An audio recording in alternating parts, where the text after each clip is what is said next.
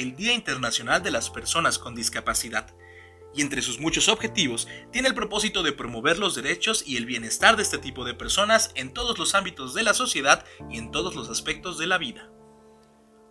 De acuerdo con cálculos de la Organización Mundial de la Salud, 15% de la población en todo el mundo tiene alguna discapacidad, y son estas mismas personas las que se ven desfavorecidas por factores como el acceso a la salud, la equidad en el otorgamiento de servicios básicos, la zona y tipo de vivienda, la educación o el empleo. A todo esto les pregunto, ¿qué deben hacer las personas con discapacidad para ser escuchadas?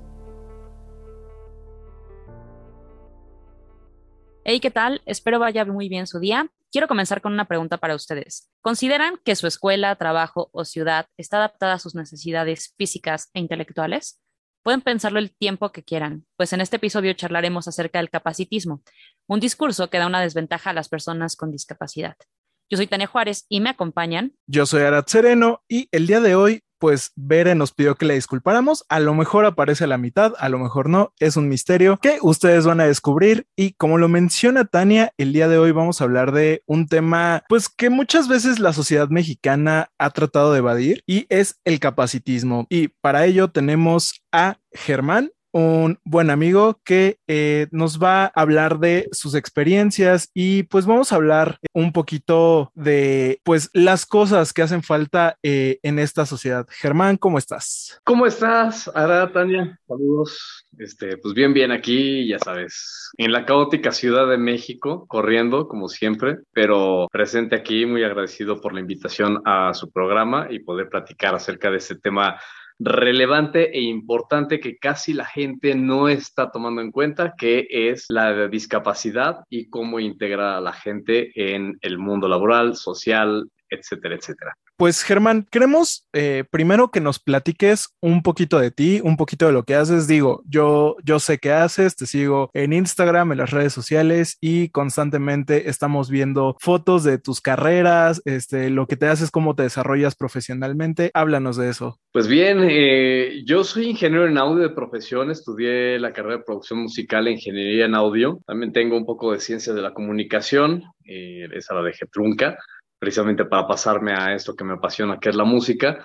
Actualmente soy entrenador personal, atleta de alto rendimiento, conferencista, sobreviviente de cáncer, vocero en una fundación que apoya a niños con cáncer y pues muchas otras cosas más que he ido desarrollando a lo largo de mi vida. Sí, Pues mucha trayectoria, como eh, bien mencionas, y espero que también eh, en un rato más o si quieres de una vez nos compartas tus redes sociales para que también nuestro público pueda seguirte y podamos también estar todos aquí en torno a tu actividad, ¿no? Y, Ujú. y sí, como mencionabas hace rato, ¿no? Este tema es eh, súper relevante, pero muchas personas lo dejan de lado. En diciembre también, porque se conmemora el Día Internacional de las Personas con Discapacidad, eh, creo que pasa esto de los días conmemorativos, ¿no? Que nos sumamos a la fecha o comenzamos a reflexionar, pero nos pasa que, pues sí, solamente como que durante el mes empiezan estas reflexiones y lo dejamos, ¿no? Y, y va para todos. Sea, nosotros hemos tenido otros programas donde hemos hablado igual de eh, otras fechas conmemorativas, como el 25 de noviembre o eh, el Día de la Comunidad, pero no, no sé, o sea, hablábamos justo de esta reflexión que solo se queda en el mes y, y no hablamos de todo, todo el año, ¿no? Todas las acciones que se deben realizar y para lo que queremos llegar. Sí, exactamente. Pues eh, les voy a platicar brevemente de mi historia para que pues, todos los que nos están escuchando sepan por qué Germán de la Rosa está presente en este programa y vamos a hablar de discapacidad y demás. Eh, yo soy sobreviviente de cáncer, eh, tuve osteosarcoma a los 14 años, me lo detectaron gracias o más bien a raíz de un golpe jugando básquetbol. Esto significa, o más bien, no significa que el cáncer sea originado por un golpe, sino más bien el, el golpe fue el que detonó de que la, el virus como tal del cáncer se canalizara en la rodilla, posteriormente creciera a nivel pulmonar, en ambos pulmones tengo metástasis pulmonar, tres, bueno, tenía tres en el pulmón izquierdo, uno en el derecho, pasé por año y medio de quimioterapia eh, sin ningún tipo de recaída ni problema, eh, la recuperación, la evolución, el tratamiento, todo fue de forma muy positiva, eh, cosa que a los doctores les sorprendió porque realmente era impresionante que yo a mis 14 años, 15 más o menos, tuviera ese tipo de reacciones a comparación de otros niños que, bueno, ya estaban pues muy cansados, que se veían muy desgastados, que ya no querían seguir, que te, estaban batallando con enfermedad,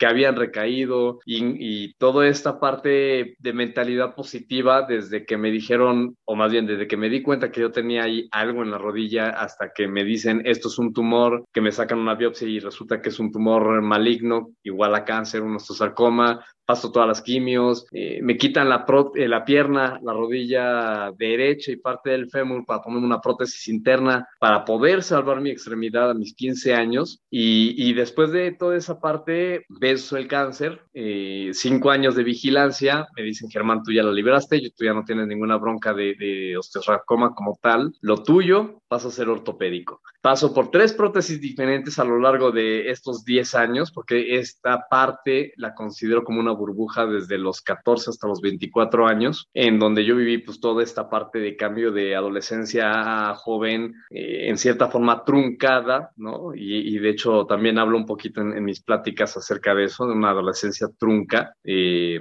y pasa a esta parte más motivadora que poco a poco, conforme voy pasando y voy creciendo, me voy dando cuenta de que hay ciertas cosas que tienes que dejar en la vida como tal. ¿No? Yo me estaba aferrando a una pierna en el sentido del qué dirán, ¿no? ¿Qué dirá la sociedad de no quererme amputar? Porque desde los 17 años más o menos me la habían propuesto, así como, no, quítate de problemas, no te pongas una prótesis, eso no, no sirve, no funciona, la amputación es mejor, pero yo me aferré a una pierna que a, lo largo del tiempo me empezó a causar más problemas, una descalcificación de hueso, descalcificación de cadera, atrofia muscular, principios de osteoporosis, acortamiento de pierna de 8 centímetros, limitantes a más no poder, estar sedado con, con medicamentos por el dolor que este me provocaba, porque las prótesis pues no, nunca quedó bien en el hueso, me quedaban flojas. Y después de ir a un show, un toquín, yo soy bajista, mi hermano es baterista, formamos una banda.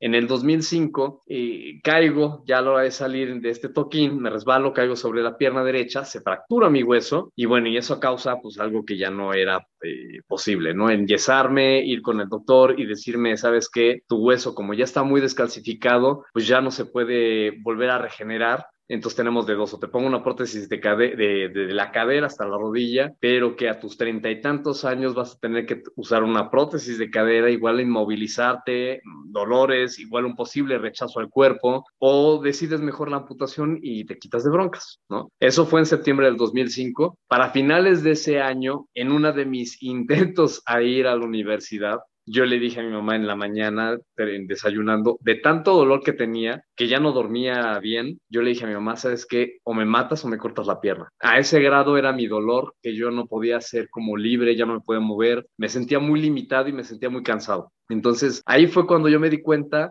de que yo me estaba aferrando a la cuestión física y esa, ese aferrarme a, a que me vieran completo estéticamente, pues me estaba causando muchos más problemas. A final de cuentas, pues yo dije, se acabó, ¿no? O sea, yo ya no quiero seguir con este tipo de vida que es castigarme, medicamentos limitantes, cuidados extremos, no poder ser libre, no poder ser independiente, no poder crecer, no poder hacer otras cosas que me gustaban. Y entonces el 30 de enero del 2006 yo decido me libero de un problema, me libero de todas las cosas que yo estaba cargando por esa burbuja de 10 años y entonces me di cuenta que la libertad en este sentido de la cuestión física, pues nada más es acá arriba. O sea, el liberarme yo de mi pierna fue volver a nacer, fue, darme cuenta de, todas esas cosas que, que, estaba dejando de hacer y todo estaba acá arriba. Todo era por una cuestión mental, una etiqueta social que, que la gente pone la gente, ¿no? El pobrecito no tiene una pierna, pobrecito no tiene un brazo, pobrecito tiene síndrome de Down, pobrecito está gordo, está flaco, está alto, está esto, está aquello. Y volvemos a una, a una etiqueta grande que se llama discriminación por muchos aspectos, ¿no? En la comunidad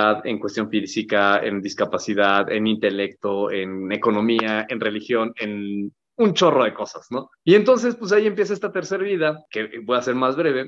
Empiezo en el 2008 como atleta ya este, a correr a favor de los niños con cáncer eh, de la Fundación Aquí Nadie Se Rinde, en la cual soy vocero. Y cada año empecé a correr por ellos con ese, ese punto de motivar, ¿no? De, de, decirle a ellos, hay mucha vida, no importa que no tengan una pierna, no importa que estén peloncitos o flaquitos, ustedes van a luchar y lo van a lograr. Si se lo proponen acá arriba, de corazón y en espíritu. Y a partir de ahí, pues ya vienen carreras campo traviesa en el 2013. En el 2014 empiezo a correr Spartan Race, una carrera eh, que es entrenamiento militar en Estados Unidos, que ya se comercializó pues, a nivel mundial. Y aquí en México soy el primer amputado de, de, una pierna en correr ese tipo de, de, carreras, campo traviesa con obstáculos. Posteriormente, bueno, pues ya viene más motivación que se une eh, eh, Lemus, que es el, el, chico policía que hizo push-ups en, en, la plancha del Zócalo con, con los mamados, ahí este, manifestándose porque se habían cerrado los gimnasios.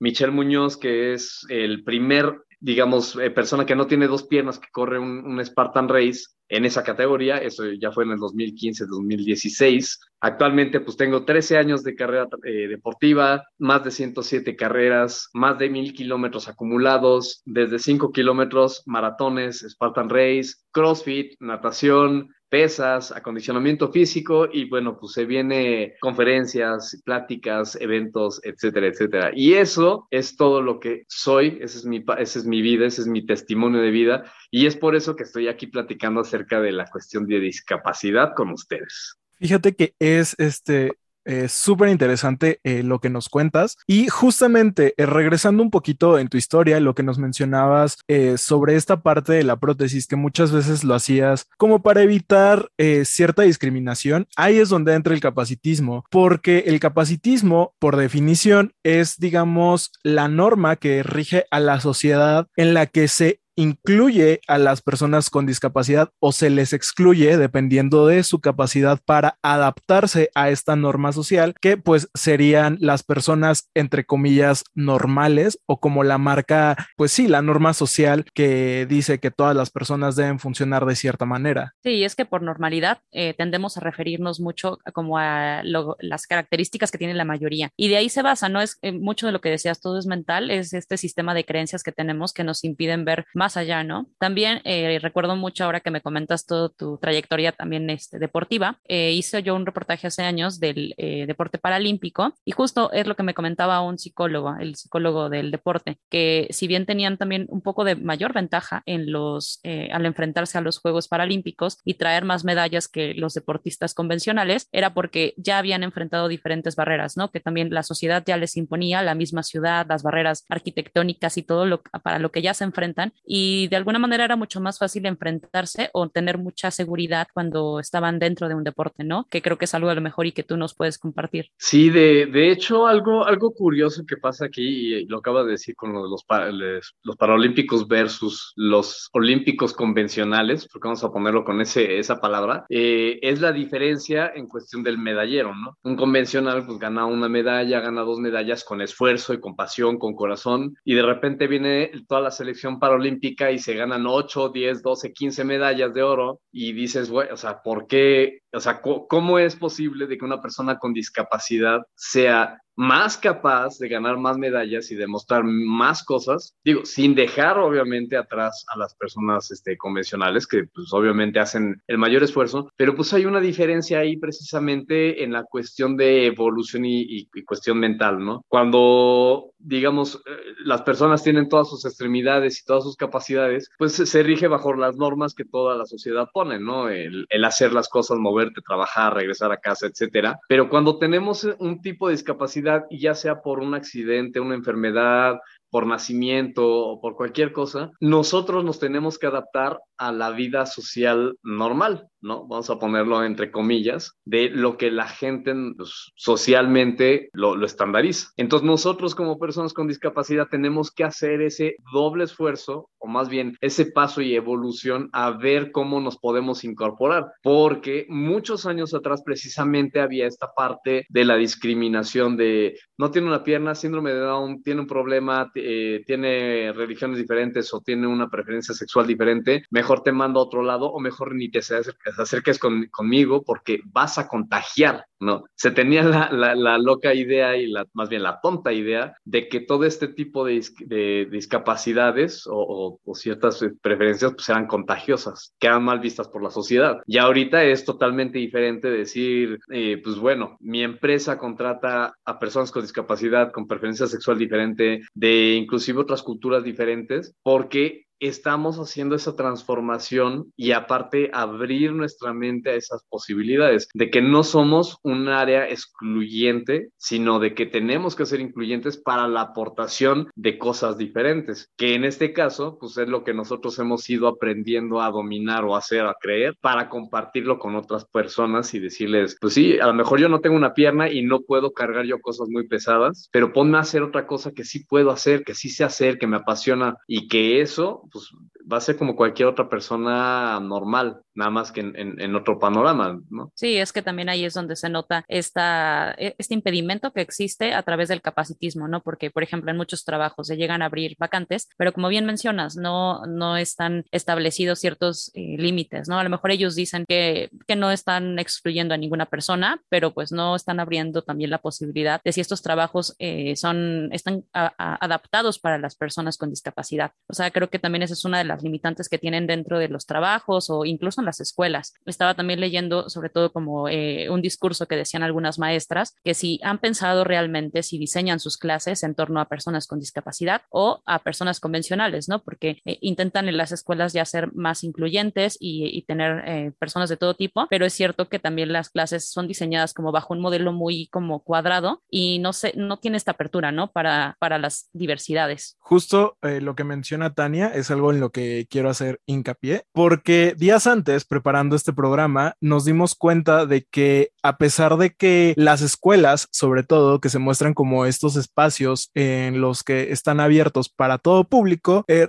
muchas veces no es así y lo veíamos en el caso de nuestra universidad. Este, nuestra universidad, donde estudiamos Tania Ver y yo, pues es un edificio de, de cinco pisos en el que pues no hay forma de acceder si no caminas. Es decir, una persona que tiene que usar una silla de ruedas sí o sí, no podría estudiar en esa escuela porque no podría acceder a espacios como el foro de televisión que está en el tercer piso, a la cabina de radio que está en el cuarto piso. Entonces creo que la escuela en este caso, nuestra escuela no está diseñada para eh, diversos tipos de cuerpos o diversos tipos de necesidades, porque incluso lo ponemos eh, ejemplos simples de cosas que pasaban con nosotros. En ciertas ocasiones nosotros teníamos compañeros que por accidentes o por X razón tenían piernas fracturadas y teníamos que tomar clases en el auditorio y era lo que le comentaba Tania, ¿qué hubiera pasado si hubiéramos tenido un compañero que necesitara usar una silla de ruedas y los mandan al auditorio pues toda la generación, pero después tenemos otro compañero en otro semestre que se fractura una pierna y pues tampoco puede subir las escaleras. ¿Qué van a hacer? ¿Meter dos grupos en un solo auditorio? Exactamente. Eh, creo que esa parte de la adaptación eh, de, los edificios y demás, que también es, es que hablar de discapacidades son tantas ramas,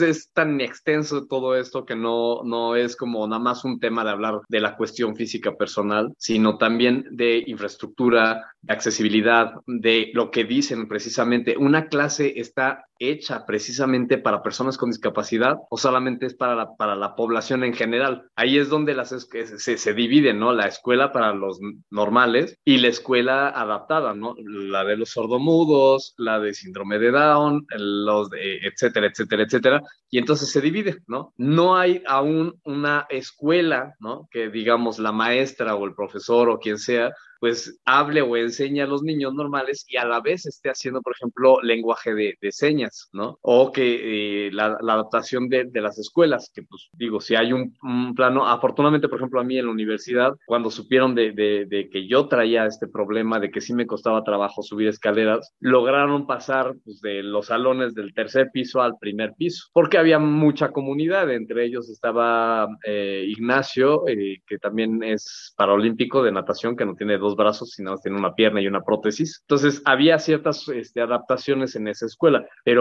en una, ¿cuántas escuelas hay en México que no lo tienen, que no lo toman en cuenta y creo que jamás lo van a tomar en cuenta porque no es como su prioridad darle ese acondicionamiento a la gente? Y creo que ese es un, un problema que habría que concientizar a todos en el trabajo y en las escuelas de adaptaciones físicas y de infraestructura para poder dar esa accesibilidad a personas con discapacidad. Y es que esto es lo que pasa con el capacitismo, como que favorece las desigualdades, porque por lo mismo, bajo esta idea como de la normalidad y de que, bueno, o sea, los espacios están construidos de acuerdo con la mayoría, ¿no? Y bajo ese concepto, la mayoría, pues sí, eh, realiza las, la arquitectura o diseña diferentes situaciones, eh, como lo que mencionaba yo de las clases o, o de diferentes eh, discursos, pero en realidad, pues no, eh, no está pensado para la diversidad. Lo peor aquí, bueno, es eso, ¿no? Como por ejemplo el transporte. También me comentaban en, en esto que te, les, les, decía de, de, los paralímpicos, que justo una de las barreras que ellos tenían para llegar a los lugares, si bien también el equipo paralímpico es eh, mucho más caro, es el llegar a los lugares, ¿no? O si no tienes el dinero para tener un transporte privado y tienes que tomar transporte público, es mucho más difícil abordarlo, ¿no? Si siendo convencional es muy difícil, ¿no? En,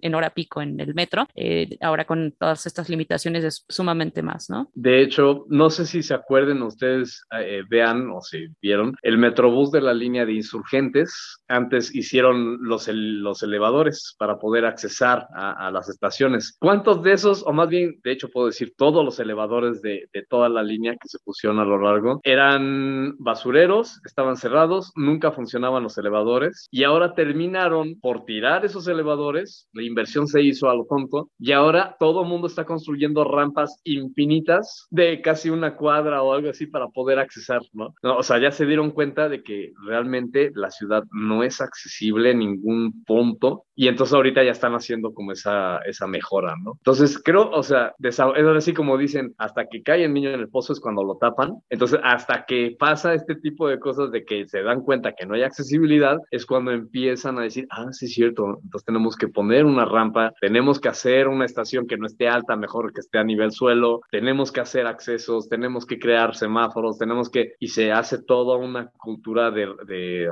actualización social, pero que todavía no estamos al 100%. Sí, justo te, te, iba a preguntar eso, que si considerabas que en México ya había un avance con respecto a, a, las, a, la adaptación de las ciudades o de la arquitectura, o tienes en mente algún modelo que se haya visto, no sé, en algún país o alguna estrategia para, para lograr una mayor accesibilidad. Eh, híjole, pues en México estamos en esa parte. Creo que ya mucha comunidad en general ha estado hablando y abogando por esta parte de ser más accesibles. Al parecer, pues sí se llega a un avance, pero todavía estamos en pañales, si lo puedo decir. O sea, hay, hay, muchas empresas que, pues sí, se ponen la etiqueta de que somos incluyentes en todos los ramos, en todos los rubros, pero realmente no lo son, ¿no? O sea, nada más es como para el, el empresa socialmente responsable, se ponen el sellito y ya, ¿no? Pero realmente entras a, los trabajos y no ves rampas o las rampas están bloqueadas o están mal diseñadas porque de hecho necesitaría una reglamentación arquitectónica, por ejemplo, de las rampas, ¿no? ¿Qué tan ancho tiene que ser una rampa para que pase una silla de ruedas? Hay edificios que tienen su rampa muy bonita y todo lo demás, pero tienen una vuelta que ni la silla de ruedas puede pasar. Entonces, si una persona llega ahí, pues tienen que cargarla y, o sea, no es, es, imposible darle. Entonces, pues sí está muy bien tu rampa, pero planeala bien, ¿no? Eh, igual que los elevadores. Elevadores chiquititos que entra una silla de ruedas o entran cuatro personas. Entonces, digo, no es que a fuerzas tenga que haber un elevador muy grandote o muy amplio, pero pues sí es como planearlo, no nada más por poner, por, eh, por ponerlo. Entonces, en esta parte, eh, creo que México todavía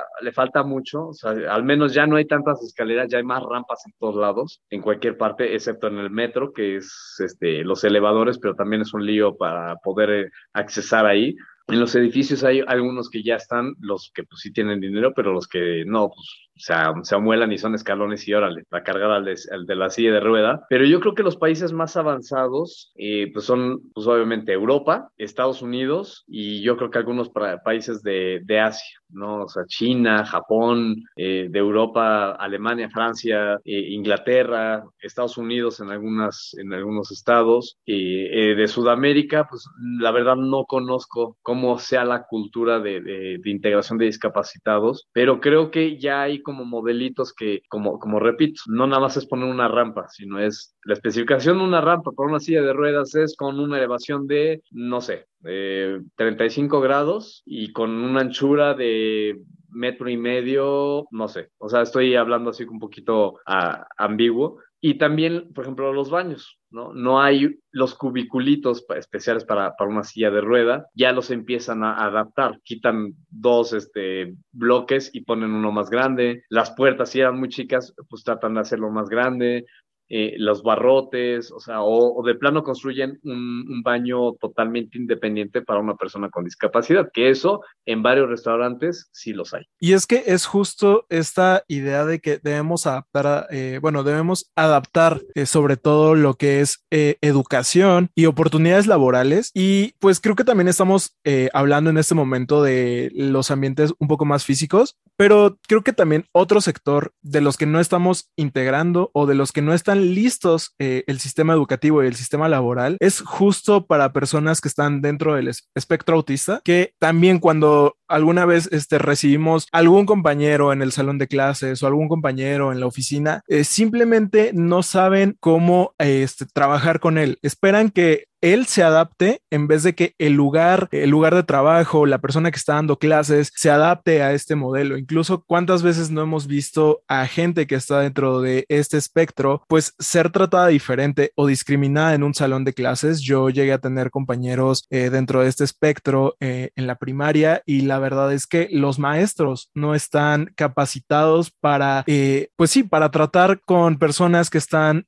dentro del espectro y muchas veces terminan tachándolo de persona problemática o de persona que no quiere trabajar. Sí, ahorita que hablas del autismo como tal, sí que es un tema también muy delicado y, se puso de moda los pulpitos, ¿no? Eh, que de repente todo el mundo ya trae el pulpo y era, a ver, es que no es una moda, no es un juguete, es una forma de comunicarnos, con, con, con, ese mundo, porque son mundos, y cómo lo vamos a entender, pues es el pulpo, ¿no? O sea, hoy estoy feliz, hoy no estoy feliz y lo volteo. O sea, es así como, ok, ya te entiendo, porque si te pregunto, ¿estás feliz? No me va a entender, no, no va a interpretarlo, o no estoy, como dices, pues no estoy educado, no tengo la, el conocimiento para saber cómo hablar con esa persona. Y, y, y bien lo dices, se clasificaba ese tipo de personas con autismo, síndrome de Down, etcétera, en un salón de clases como el problemático, porque pues explotaba, o sea, su, su, forma de ser es demasiado explosiva, entonces de repente ya no sabías pues cómo tratarlo, agarrarlo, azotarlo, callarlo, sacarlo del salón, le gritabas, se ponía más estresado porque el autismo es ese, o sea, empieza sentidos a explotar y son tan sensibles que ya no sabes qué eh, pues, tipo de reacción va a tener. Y de hecho, eh, en torno a esta crisis sanitaria también, eh, salió un artículo en National Geographic donde hablaba de cómo, ha sido una fatiga para la mayoría de las personas el tener clases, juntas y bueno, todas las actividades llevarlas al Zoom, ¿no? Incluso esta grabación.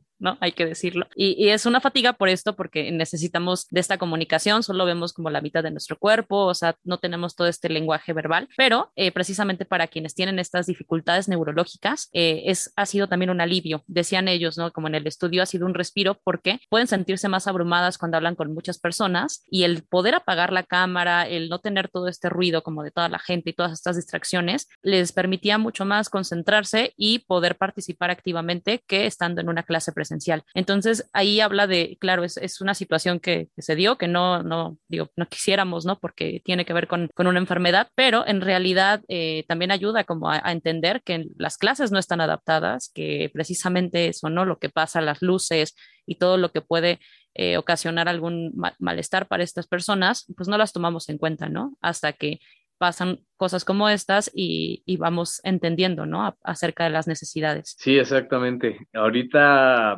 esta pandemia nos vino a traer, obviamente, para todas las personas en general, una adaptación. Si no podemos hacer clases presenciales, entonces, ¿cómo lo podemos hacer? Pues vía virtual. Si no podemos dar un, un en mi caso, por ejemplo, rutinas de ejercicio presencial de un gimnasio, no puedo tener ese contacto, ¿cómo lo podemos hacer? Pues vía virtual. ¿no? Entonces, en cierta forma, es la adaptación de si no, o sea, tengo un problema, pues entonces lo, lo, lo, hago de otra forma. Pero también está la desventaja que estamos perdiendo esa conectividad, esa, ese acercamiento social. Entonces, sí vemos a la persona, pero no sabemos qué problema tiene. O sea, por ejemplo, yo, o sea, si me ven de aquí de, del pecho para arriba, pues van a decir cuál es su discapacidad, ¿no? ¿Qué es lo que tiene Germán? Que pues lo vemos normal y habla normal y se ve físicamente normal. O sea, entonces un discapacitado tendría que tener una cara diferente, tendría que vestirme diferente para decir soy una persona con una discapacidad o, o sea, realmente ese tipo de cuestiones creo que también hacen que las personas pues no, no desarrollen, o no sé, se vuelvan como más delicadas, ahora sí que estamos en la, en la generación de cristal, y pongan etiquetas, ¿no? O, sea, ya es etiquetar a todo mundo como el, el tontito, el este, el aquello, el callado, el,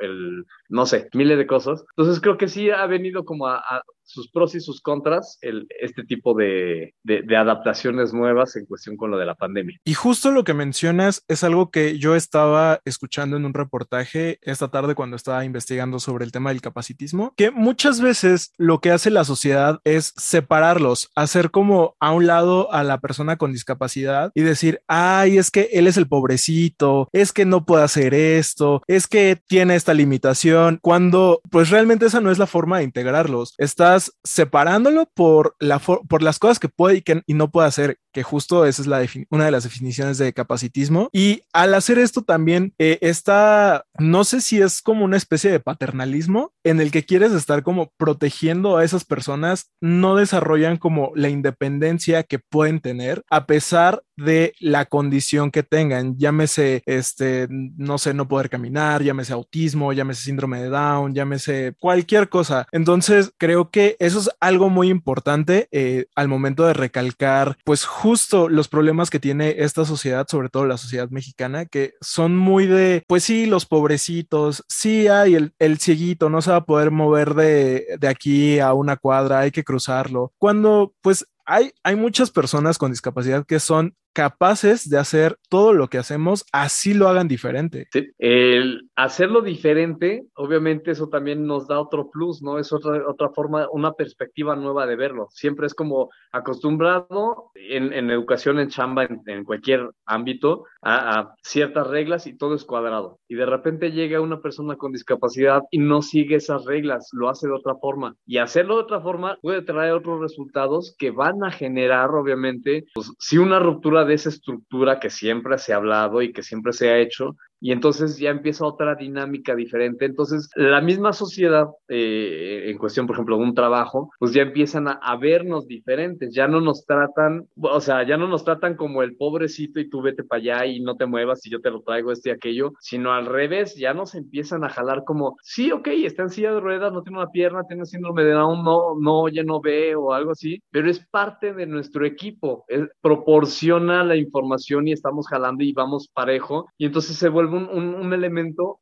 totalmente igual. Entonces, ese es lo que tratamos nosotros como personas con, discapacidad, de que la demás población nos vean como cualquier persona con los mismos derechos, con las mismas obligaciones, con las mismas capacidades, pero desde otro punto de vista, ¿no? O sea, es, digamos, creatividad, esa sería la palabra, así como una forma más creativa de hacer lo mismo que todo el mundo hace. Y es que esa es la expectativa, que, se reduzca este capacitismo, bueno, no, que, deje de existir, ¿no? Que dejemos de estar pensando de esta manera tan cuadrada o, con, o, o estar dividiendo, ¿no? Porque precisamente como decía Arad, que, que tendemos mucho como a, a ser paternalistas o, o a estar eh, tratando como de ayudar a quien no te está pidiendo ayuda y no la necesita, ¿no? Y justo hay, por ejemplo, cifras que, que estuve yo checando también, no son totalmente como exactas, por lo mismo de que es muy difícil denunciar, pero en torno a las violencias que también sufren en el caso de las mujeres, la organización eh, Women's Aid expone que antes de la pandemia las mujeres discapacitadas tenían tres veces más probabilidades de sufrir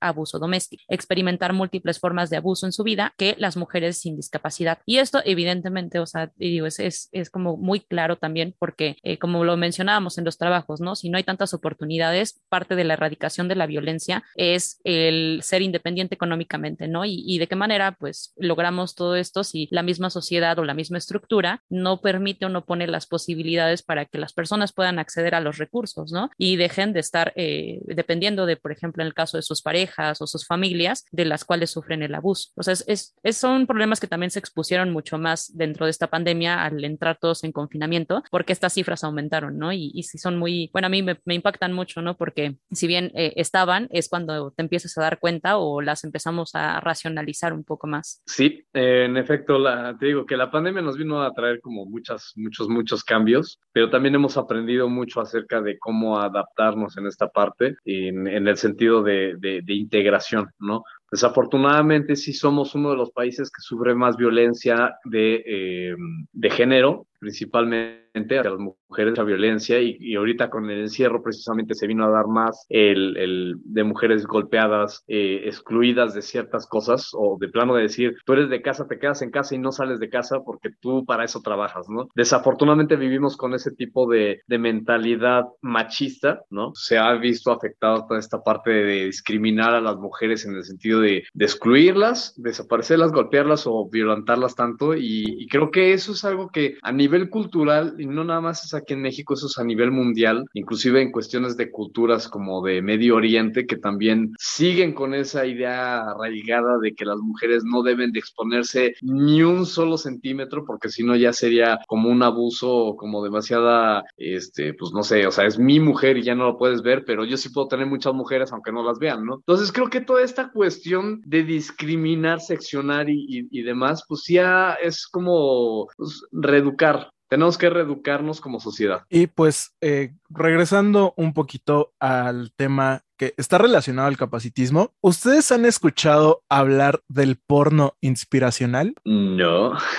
No, no, no es un tema tan común. No, tampoco. Muy bien, pues contrario a lo que muchos pueden creer, no es un género de cine de adultos, sino que recibe este nombre por la cosificación, en este caso cosificación a personas discapacitadas, y fue acuñado por primera vez por una activista eh, llamada Stella Young, que ella pues da conferencias, habla sobre el tema y una vez en un TED Talk eh, ella habló de por qué llamaba a esto porno inspiracional y es por el hecho de que muchas veces a las personas con discapacidad las reducen a eso, a su discapacidad. Entonces cuando logran algo, por ejemplo, en este caso, no sé, eh, también vi una, una entrevista a una activista argentina que eh, pues es, tiene una discapacidad mental, este, y pues además de eso es lesbiana y Además de eso, tiene una profesión, es comunicóloga y siempre dice, a mí me reducen a mi discapacidad. Para, para la gente, yo soy mi discapacidad antes que ser eh, activista LGBT y antes que ser comunicóloga. Entonces, muchas veces cuando nos referimos a personas con discapacidad, sobre todo en estos eventos que tenemos tan próximos, cuando ya este, este capítulo arriba en,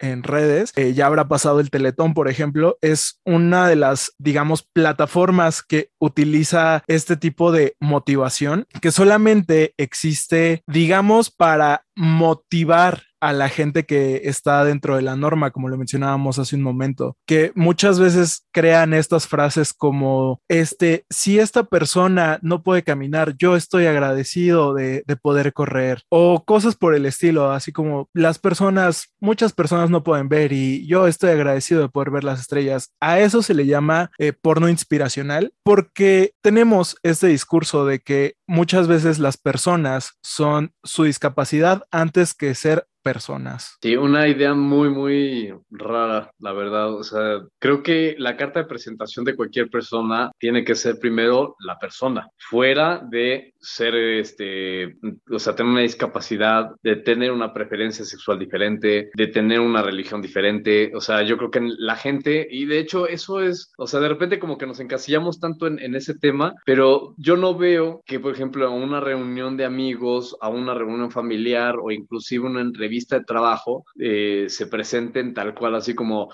hola, yo soy Germán de la Rosa, soy gay, ah, y soy ingeniero en audio, y soy conferencista, y soy atleta, y soy esto, y o sea, ¿por qué encasillar esa parte como tiene que ser tan importante decirlo o resaltarlo o remarcarlo o inclusive pues en la cuestión de la ropa, ¿no? O sea, ¿cuál es la tirada socialmente de decir, sí, o sea, preséntate así, ¿no? O igual como en este caso, ah, sí, tengo una discapacidad, eh, no tengo una pierna y soy ingeniero en audio y soy conferencista y soy, soy Germán y tan tan, sea la preferencia que tenga, sea la discapacidad que tenga, es la persona, son mis capacidades, es mi estudio, es mi pasión, son mis gustos, pero eso tendría que ser relacionado o más bien eso tendría que ser la forma más importante de presentarnos con todos, independientemente de lo que seamos. Ya si en un futuro, pues obviamente queremos dar ese toquecito de, pues sí, conóceme, la verdad, yo soy esto, yo hago esto, bla, bla, bla, o soy así. En este caso, por ejemplo, ahorita, ¿no? No me ven, entonces pues ya después, oigan, van a ver en mis redes sociales que yo no tengo una pierna, pero yo no estoy ahí pregonando, ah, sí, por cierto, eh, soy Germán, no tengo una pierna y ahora sí ya continuamos con la plática, ¿no? Entonces creo que esa, esa parte es lo que no debería de ser, al igual que la parte motivacional. Antes se trabajaba, eh, míralo, pobrecito, está en silla de ruedas, necesita tu ayuda, ¿no? Esa era la frase y decías, me tenta el corazón, me llega, me llega, entonces tengo que darle dinero. Ahorita el diálogo, como ya se está manejando y muchas personas lo están haciendo, es quitar ese pobrecito y es él está en silla de ruedas y compite, gana medallas, trabaja, tiene familia y necesita tu ayuda. O podemos ayudarlo para que él motive a otras personas. O sea, a través de ese discurso es muy diferente decir la idea, ¿no? De decir, pobrecito, ahí está, ¿no? Le doy dinero para que, porque como no, trabaja, pues le doy su dinerito, ¿no? A ver que es exitoso, que es grande, que es independiente y que esa persona puede hacer que otras personas con discapacidad lo vean como un modelo a seguir, sin tocar o sin decir pobrecito de él o es de un segmento chiquito. Es la población, es un ser humano y es igual a todos nosotros en modelo inspiracional, como una persona con, eh, convencional, un Phelps, un este, Usain Bolt, cualquier artista pues es un modelo a seguir. Nosotros como personas con una discapacidad somos modelos a seguir por cómo hemos avanzado y cómo hemos crecido en nuestros ámbitos a nivel social, cultural, artístico, pensamiento de todo. Sí, precisamente ese es también el, el objetivo del Día de la Internacional de las Personas con Discapacidad. Si bien también concienciar sobre la situación es ya establecer un desarrollo, ¿no? Como a través de la vida política, social, económica, cultural. O sea, y, y lo decíamos, ¿no? En, en, la parte cuando hablábamos de, del autismo, del espectro autista, o sea, el beneficio o incluso lo que pasa aquí en Zoom, no es necesario que te presentes de esta manera, ¿no? Es, es, es ah, hoy hay un programa, hoy se menciona, pero en realidad, eh, pues sí, esto, somos personas, ¿no? O sea, no, no tenemos que estar mencionando qué, qué características tenemos o cuáles ¿no? Y lo que se nota o no, puedo apagar la cámara y, sigo hablando y soy Tania, ¿no? En mi caso. O sea, eso no es relevante. Algo, algo curioso y, relacionado a esa parte de la presentación, ¿no? Así como voy a tener una playera donde diga, soy Germán y tengo una discapacidad y soy esto y soy aquello, ¿no? Me pasa muy seguido que de repente voy al, en el metro, horas pico, horas normales, y hasta que choca la gente conmigo o se llega a tropezar con mis muletas, porque yo ocupo más muletas, no tengo prótesis, hasta que chocan mis muletas, se da dan cuenta de que yo no tengo una pierna. Y muchos así, pero apenadísimos, y me dicen, oye, discúlpame, no te había visto, este, perdón, no te lastimé, algo así. O sea, llegamos a pasar de repente desapercibidos o la gente ya está tan acostumbrada a no ver ciertos detalles,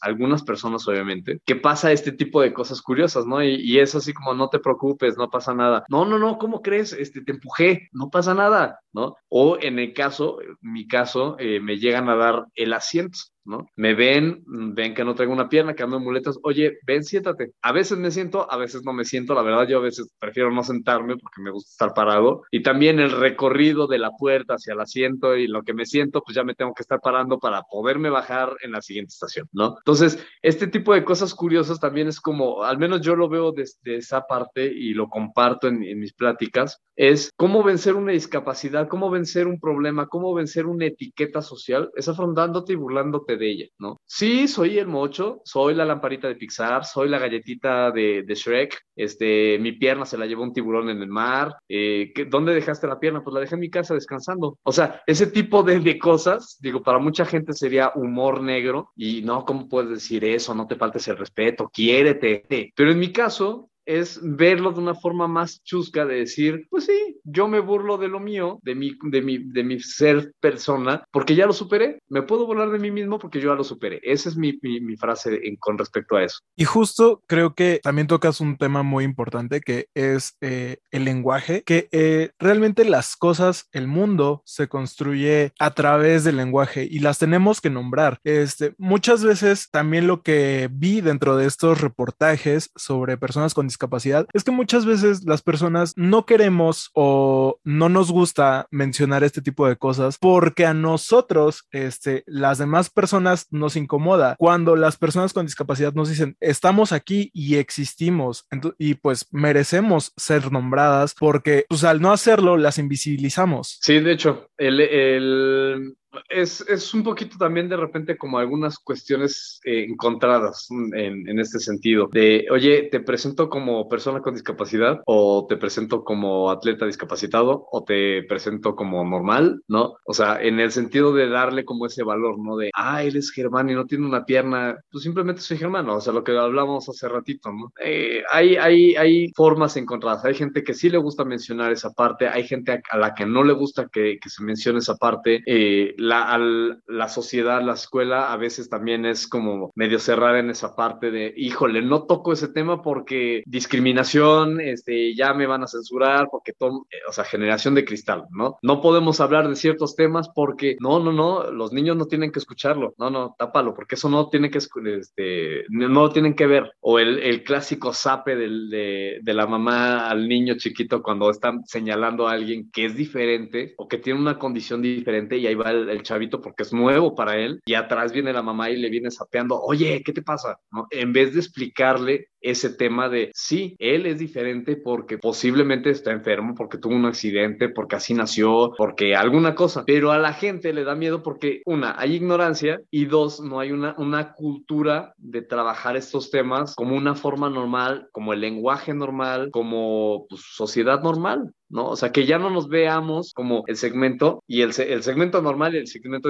discapacitado. Somos uno, somos sociedad, somos humanos. Sí, totalmente. Y de hecho, pues sí, el capacitismo aún tiene un peso importante porque todavía existen estas, estas historias, ¿no? Por ejemplo, que dices de los niños, es tan normal porque todavía están conociendo el mundo y quienes ponen los peros y a veces como estas ideas, pues siguen siendo eh, sus educadores, ¿no? Ya sea sus papás, sus tutores, quienes estén a su alrededor, los que llegan a poner estas barreras, ¿no? Entonces, habla mucho de que realmente lo que tenemos que cuestionarnos es acerca del cómo pensamos, de nuestra ideología o de dónde vienen todos estos prejuicios, ¿no? Más bien volvemos, nosotros mencionamos mucho esta palabra, no aquí, la de construcción en diferentes ámbitos y pues yo creo que sí, no, no, hay, no hay por qué temerle a estar repensando las cosas que ya teníamos a lo mejor establecidas, ¿no? Tú nos comentas cosas muy interesantes, eh, eh, nos da mucho gusto que hayas estado aquí en este programa y pues lamentablemente hemos llegado al final de este episodio.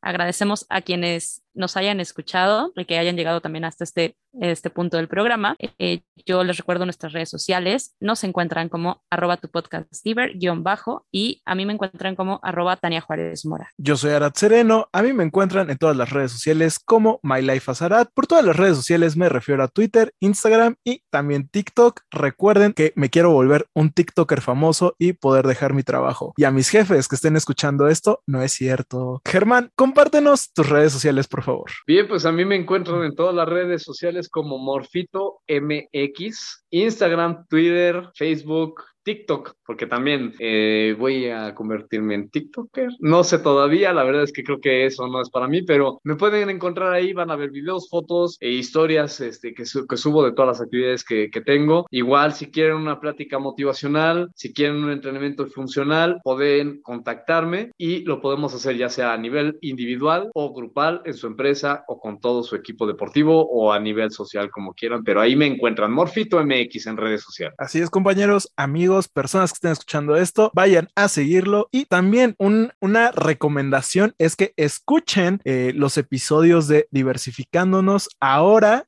en un formato de 10 minutos a través de la plataforma de Mexiquense Radio. Eh, esta semana ya está disponible el primer episodio que compartimos a través de esta página web, que es el capítulo sobre Body Positive. Escúchenlo, está muy bueno. Hasta la próxima.